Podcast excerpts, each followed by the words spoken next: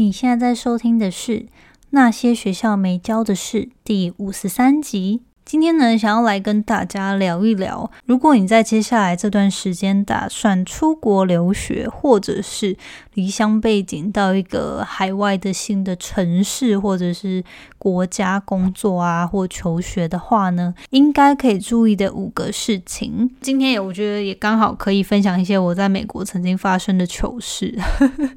然后大家可以听看看，就是哎，其实我这个人自认还蛮细心的，但是其实也发。生过这些很坑的事情，这样好，那就开始今天的节目吧。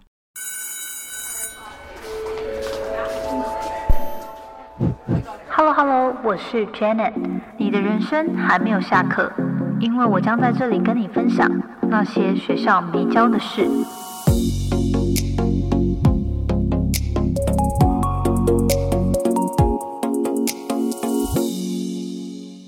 节目开始之前呢，想跟大家先分享一个好消息。一周年计划刚好非常的荣幸，由厂商邀约，然后赞助我这次的计划。他们就是北欧瑞典蓝牙耳机的品牌公司 Studio，他们呢就是邀约我去体验试用他们的最新款的 Studio at ETT 这个这款蓝牙耳机。透过我跟大家分享我个人的试用心得，他们就非常佛心的想要给大家八五折的。优惠折扣嘛，然后是专属于 Janet 的，所以我自己觉得非常的荣幸。那刚好我其实也原本想要买一个新的耳机，然后透过这机会，我真的是觉得，哎，上天对我太好了吧，可以试用，然后也可以跟大家分享我的心得。那我这边就快速的跟大家说一下我使用两周后的心得。听完之后感到有兴趣，想要购买他们的耳机，为最近的节日，比如说父亲节啊、七夕啊，还是说有人生日想送礼，还是说你自己就是想。要犒赏自己买一点礼物的话呢，你可以使用 Janet 专属的优惠码。八五 Janet 八五 J A N E T 享特别八五折优惠，整体体验下来，总共这五点是我最喜欢的。首先呢，就是它的外观设计很简约耐看，而且很有质感。然后呢，它的价位也是上班族很能接受的。再透过八五折优惠，就是真的是赚到。第二点呢，是因为它真的是无线耳机，非常方便。如果大家跟我一样是在通勤时啊，或者是做家事的时候，也想要另外一边听 Podcast。或是有声书，或者是听那种影片，然后你就是只听它声音的话，不用受那个耳机线的控制，真的非常方便。你就可以不用一直戴着耳机，然后可以自由的走来走去、上厕所啊什么的，你就不用一直还要把耳机脱掉，或者是说要把手机带着这样。第三点呢，是它的耳机续航力非常的不错，电力续航很强，最多呢可以总播放时间长达三十小时。如果你一天只用个两三个小时啊，你可以一个礼拜再充一次电，我觉得这是一个非常方便的点。第四个呢，是它附了很多不同大小可以替换的耳塞套件。我是指那个，就是如果你有用过耳机，它上面不是都是有是一个塑胶套的地方吗？如果它本来附赠的那个 default 款呢，对于你的耳型不太合的话，就是它上面有非常多组不同同的 size，你可以去替换。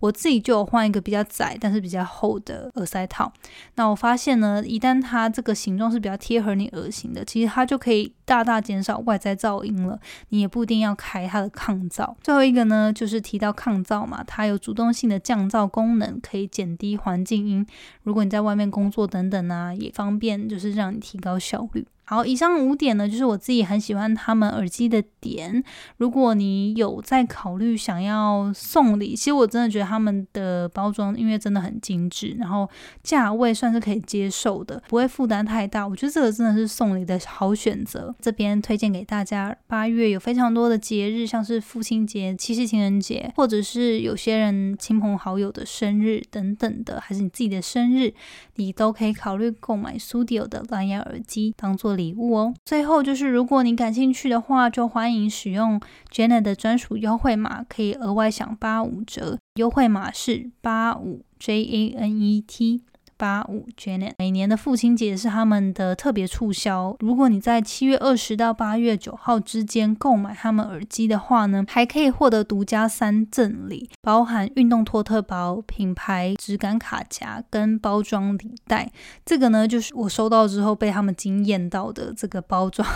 的赠礼。然后我把开箱影片放到 IGTV 上面，大家可以去看。好，那如果你有兴趣的话，我有把这些详细连接都放到资讯栏里面，你可以去参考。今天的节目开始之前呢，也想跟大家分享一句引言，这句话就叫做 “Fear is not the enemy, waiting to stop feeling afraid is”。它的意思就是说，其实恐惧本身并不是你的敌人，为了等待让自己不再感到恐惧。这件事才是你的敌人。我觉得这句话说的很好，因为我们有时候就一直觉得说自己还没有准备好，自己还不够完美，或是不够好，然后一直想要等待说自己会变成更好的状态，或者是会成长，而不去行动。可是。唯有透过行动，或者是真的去试错，试了之后犯错，试了之后失败，你才可以从中学习并调整。所以我觉得这句话呢，自己听起来是蛮有感触的，希望跟大家分享。那我们就进入今天的主题，来聊聊五件如果你准备来美国生活，或者是去海外发展，不管是求学还是工作，应该需要注意的事情。那首先，我可以先跟大家分享来美国这七年当中曾经发生过的一些糗事。我觉得真的有时候想想，自己很感激在美国这段时间真的没有发生太严重的事情，还算蛮顺利的就度过了。然后现在也是每天都觉得说啊，希望就这样平平安安的、顺利的、安全下装回家的感觉。好，那呃，就是之前其实我觉得还是有发生一件事啊，当然可能我个性的关系还蛮容易忘记的，然后就觉得啊没有太严重，反正克服了就过了这样。不过现在回想起来，其实也蛮多让我觉得有点傻眼的事。反正总共我会讲五件事，然后我都觉得现在回想起来还蛮可怕的，但是反正就过了就好了。那这种事情，这样第一件事情就是我还记得我刚来美国的时候，然后开学没多久，然后我的。牙齿的补牙就掉了，所以我牙齿就有一个大洞，然后我就很傻眼，想说哎怎么办？就我还记得我那时候就是在中午午休在吃便当，吃一吃吃一吃就哎什么东西有一个咬到一个硬硬的东西。就是补牙掉了，傻超傻眼。然后就是大家应该也知道，美国这边医疗很贵嘛。那你如果来念书的话，学校应该会给你保险，或者是说你可以自己保啊什么的。反正那时候最后就是我还请朋友带我去看牙医，就是有问这附近的老师啊朋友，就是有没有人认识会说中文的牙医，赶快去补。那时候就花了美金，我记得好像是两百还是一百二，我有点忘了。反正就是至少有。一百多块美金，对，所以这个就是我觉得当时刚来的时候觉得还蛮傻眼的一件事吧，就觉得哎，在来之前我就已经想办法把牙齿看好了，结果一来就发生这样子的。糗事，不过还好，就是其实我觉得后来都觉得，在人在异地啊，或者说你在人生在世在闯啊，我觉得都是之前有个朋友跟我分享一个想法，我觉得很棒，就是说他说所有能用钱解决的事情都是小事，不能用钱解决的其实才是最麻烦、最可能令人痛苦的事情。所以花点钱把牙齿看好，就一切都没事了。第二个呢，是我那时候诶，好像硕士已经要毕业了，然后我他。台湾有驾照，然后那时候要出去玩，好像是准备放暑假还是要毕业了，然后反正就是我的男朋友的爸妈来匹兹堡找我们玩，然后那时候我男朋友就喝醉了，他就说：“那你反正你有驾照，你开车，我们一起去机场接他爸妈。”然后我就想说，他就坐在我旁边，然后想说。就没办法，因为他就喝醉了，所以就只好我开。结果接完他爸妈之后，我不知道那时候是紧张还是说看不清楚还是怎样，反正匹兹堡的路就是不像旧金山这边很大条，就是匹兹堡，我觉得。很多时候是有那种突然的转弯或什么，然后但是可能也因为那时候蛮菜的吧，就是 开车蛮菜的，然后就是真的是三宝，然后去机场接完他们，然后就开回去嘛。结果我就差点开上逆向车道，诶，就是要上交流道，要上那个高速公路，所以我就转太快，就是差点转到人家下来的那个路上，就还好那时候没什么车，我就又赶快弯去那个正确的路上。不过这个就是真的蛮惊悚的。我男友跟我男友的爸妈都是吓死，我就觉得我那时候也真的是蛮蠢，怎么可以这么这么的白痴？还好，就是我觉得真的很多时候就一切没有出什么事故，所以这真的是不幸中的大幸。这样，第三次是我男朋友准备毕业了，然后我从加州跟他们一起回去，就是参加他的毕业典礼，然后顺便去。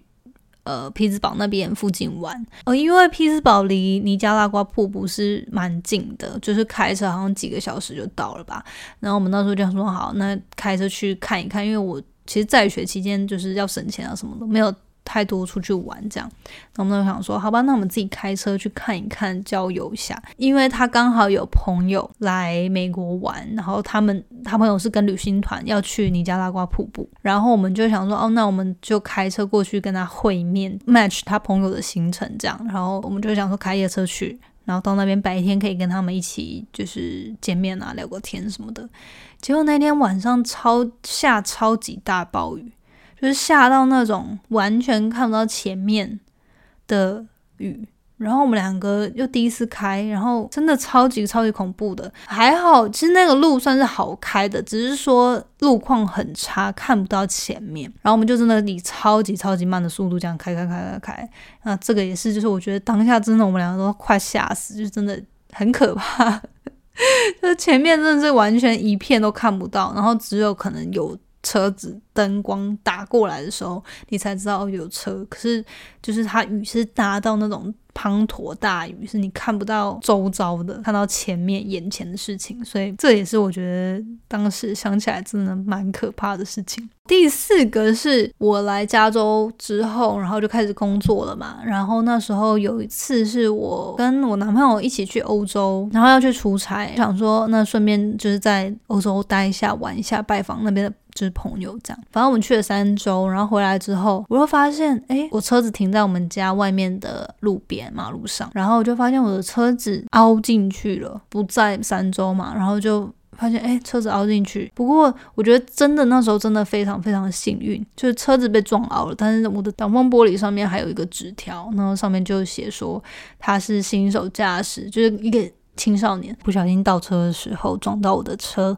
那希望我联系他，然后他会进行赔偿这样。所以那时候真的觉得很幸运。那后来就是也顺利的，就是修车费啊。其实因为还好他是撞到那个凹进去，他虽然说凹进去，但是他其实是蛮好修的。所以后来他们就是修完之后，他就直接帮我付那修车费。所以我觉得这个真的是也是很不幸中的大幸，有有这样子遇到好心人这样。好啊，那就是这五个，我觉得算是这七年当中，我现在回想起来比较恐怖一点的事情，但是都是算是有顺利收收场。过程中还是有发生一些其他比较小事，但我觉得可以自己好好处理的，就不用太担心。好，那我觉得今天就是想要讲五个心态跟重点吧，就是你如果准备离乡背景到一个新的地方，或者是。就是来准备来美国，你可以怎么样去注意？就是说，我觉得五个建议吧，就是你你可以先准备好这样子的心情。这样，第一个呢，就是你要懂得如何照顾好自己的健康。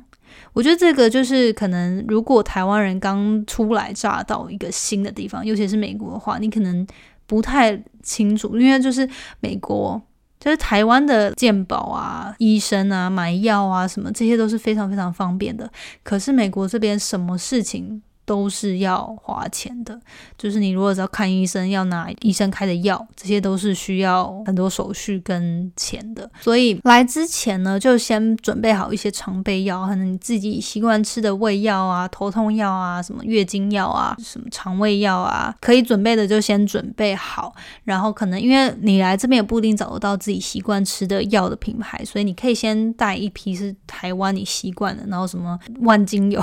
就是被蚊子叮，虽说这边还好，蚊虫还好，但是可能什么你割伤啊，不小心割伤什么这些东西可以先带着，这种药膏或者是说什么肌肉酸痛的药，这些都可以先带。然后呢，像是什么隐形眼镜啊这些东西也。美国这边也不像台湾，你去什么康士美、屈臣氏就买得到哦。这边也是需要医生的 prescription，他他帮你开你的近视度数才可以去配眼镜的。所以你这些就是先都准备好，然后你可以先，如果你不是来美国，你是去其他地方的话，你就可以先调查好，了解当地的健康保险啊，跟如果真的有突发状况的话，要。怎么应对，然后联络谁？这些紧急联络人，这是很必要的。我觉得一定要想个几位，就是一位可能是你这边当地的，就是不管是你的另外一半，还是说你的室友，还是说谁，就是好朋友等等的，就他可以。如果你真的发生什么事，他会可以帮你处理联系的。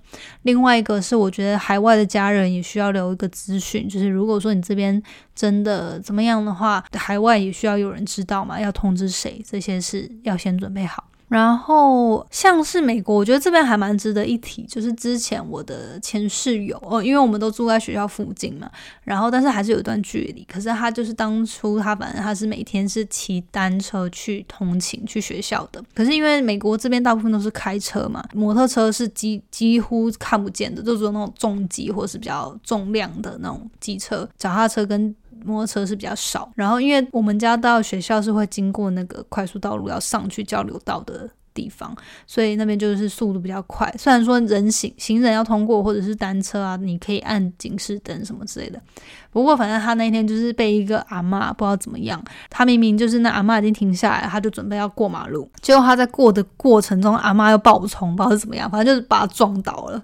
然后他就整个就是很严重倒在地上，其实也忘了详情，反正最后就是有叫了救护车，然后就把他送去嘛。那他后来那个救护车的费用其实是好几千块美金的。然后还要再加医疗费，就他可能有骨折啊，什么擦伤需要缝啊什么的。然后就是真的那个钱是很夸张，是可能好几万甚至十几万台币的。所以我觉得在美国这边就真的不管，可能你到时候去的州也不一样，但是你可以先问一下学长姐，就是假设有什么紧急状况要联络谁，是不是说哦不要叫机。不要叫救护车，然后谁可以来帮你等等的，就是这些可以先问好，先准备好。然后也不是说就是真的会发生，可是就是我觉得你先有个心理准备，至少如果真的有不好的事情发生，你心里可以知道说该怎么应对。这样我知道，因为其实每个州啊，每个学校应该大部分都会有那种在台的，就台湾留学生的在那个地方的一个组织啦，或者是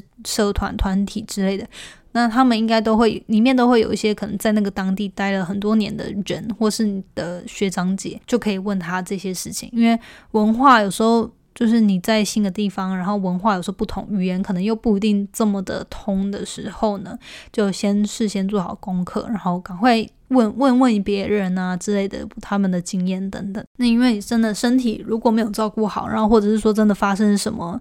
健康上。安全上的问题，你真的也没办法把事业跟学习顾好。所以第一点，要如何懂得照顾好自己的健康是非常重要的。第二点呢，是培养不抱怨，然后想办法解决问题的能力。我觉得这个就是我来美国改变蛮大的地方吧。就是也不是说以前很爱抱怨，可是以前可能就是。会说很多，会发牢骚啊什么的，然后就可能比较多时候是想要取暖啊、逃拍啦，然后就是没有真的去真的执行一些事情去改变现状。那我觉得这个能力真的是，我认为所有出社会的人，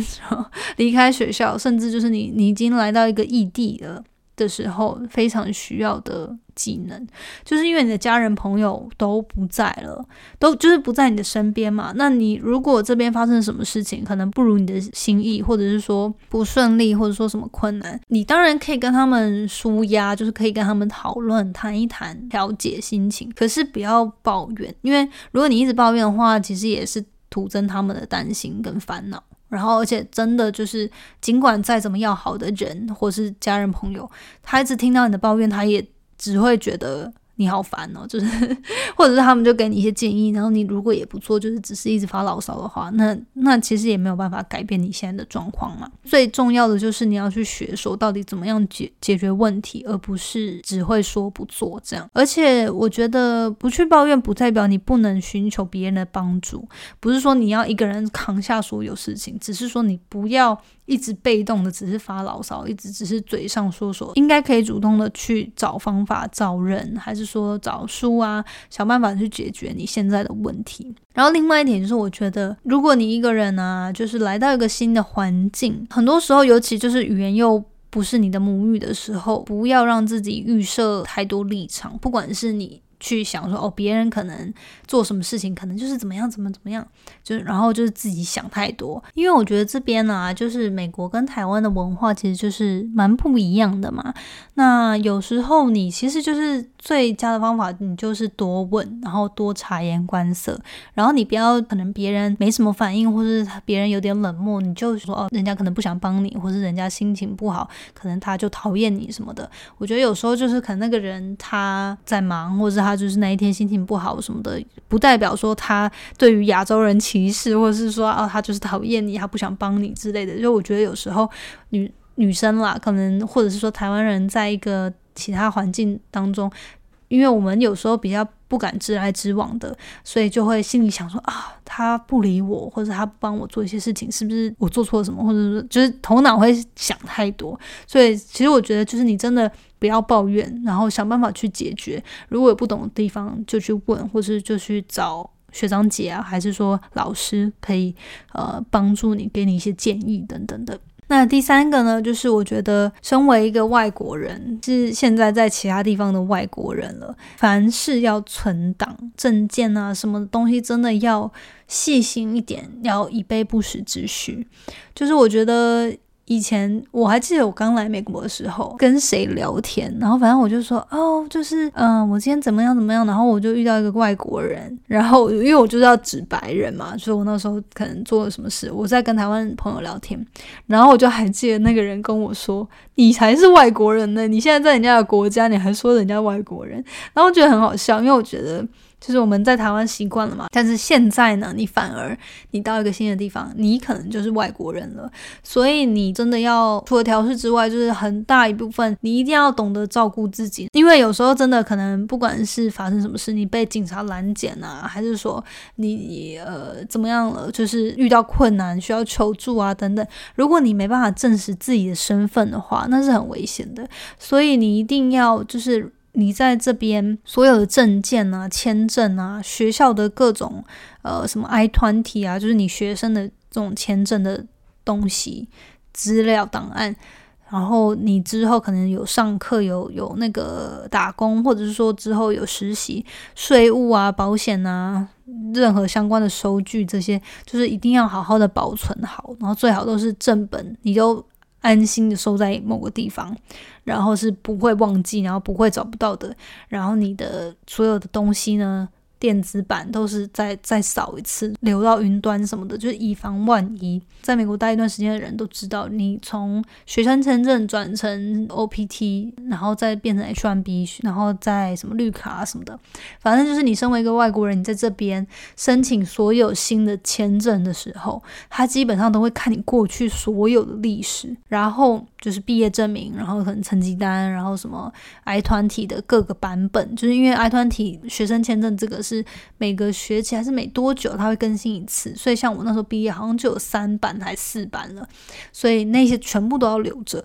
所以我觉得这个就是想要提醒大家第三点，就是说你现在就是来到一个新的地方了，你如果不是当地的人民的话，一定要懂得保护自己自己的护照啊、什么证件啊，然后这些东西绝对要好好收存好。然后呢，第四个其实我觉得就是不是说来到。海外，或者是说来到新的环境才需要做。我觉得每个人每天都需要做这件事，就是呢，平常多多积阴德啊，就是，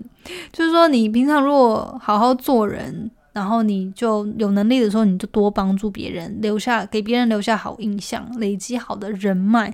你未来真的有需要帮忙的时候，就自然有人会愿意帮你啊。如果你平常就是一个很刁钻，然后很傲娇啊，很难相处啊，然后你一个人在海外，真的遇到什么不好的事情，你要找谁帮忙？对不对？就没有可以信任，然后愿意帮你的人。然后像我之前就是补牙掉的那一次的时候，其实我真的还蛮紧张，因为那时候其实才刚。开学不久，跟大家也都还不熟，然后我就想说，哎，那到底可以叫谁帮忙？而且很多身边朋友的人，他可能没有没有车子啊，然后看那个牙医又不是说很方方便这样。那那时候真的是还好有一个同学，他是美国人，可是他在中国跟台湾都待了很久，所以他他会说一些中文，那他就很乐意的开车带我去看医生。所以我觉得那那个就是真的很感谢他。所以大家就是这边可以注意一下，平常就好好做人，积阴德啊，真的有需要的时候才有人可以求助，或是甚至有人会主动愿意帮助你。最后啦，第五个，其实我觉得就是放宽心，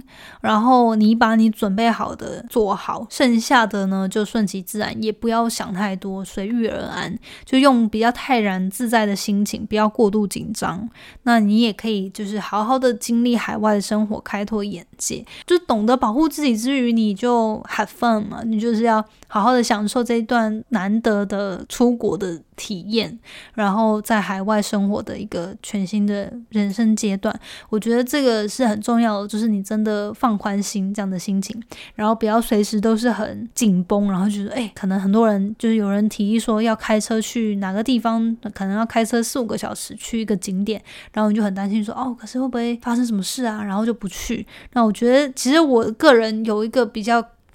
可惜的点，就是。会有点后悔的点，就是我蛮后悔，我当初在念书的时候，为了省钱就没有太出去玩。虽然说你那时候会觉得想要省钱嘛，然后就是刚到美国，美国这边生活费啊什么的，然后学费是比台湾贵很多倍的，然后你就会觉得说，啊，那我生活上省一点，不要让家人压力这么大。可是我觉得后来真的是你出社会之后更难有时间好好的去探索跟放松，所以我还蛮建议，如果说可以经济负荷得了的话啦，学校的时候，因为你那时候也有一些很很多好的朋友啊，然后同学啊，你可以安排一些出游的计划，去看看，真的去看美国的生活跟当地人他们的景点啊，到底都是什么，就是让自己开开眼界。那也不是说你出社会就不行，只是我觉得有点后悔，当时就是有这么多好朋友在身边的时候，没有。大家就一就常常出去玩了，因为出社会之后，当然还是会有朋友，只是说你要大家可以成群结队在同一个时辰都，比如说放春假、暑假有空的比较少，就是你很难一次还是约到一群人这样，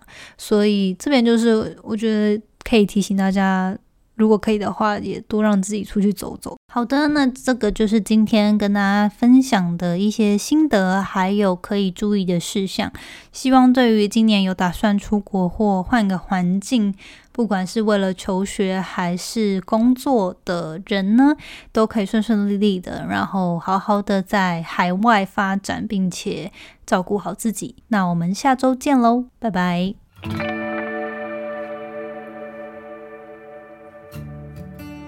最后，谢谢你收听那些学校没教的事今天的节目。你的反馈是我持续经营的动力。我也很希望可以听到你对于这次节目的想法，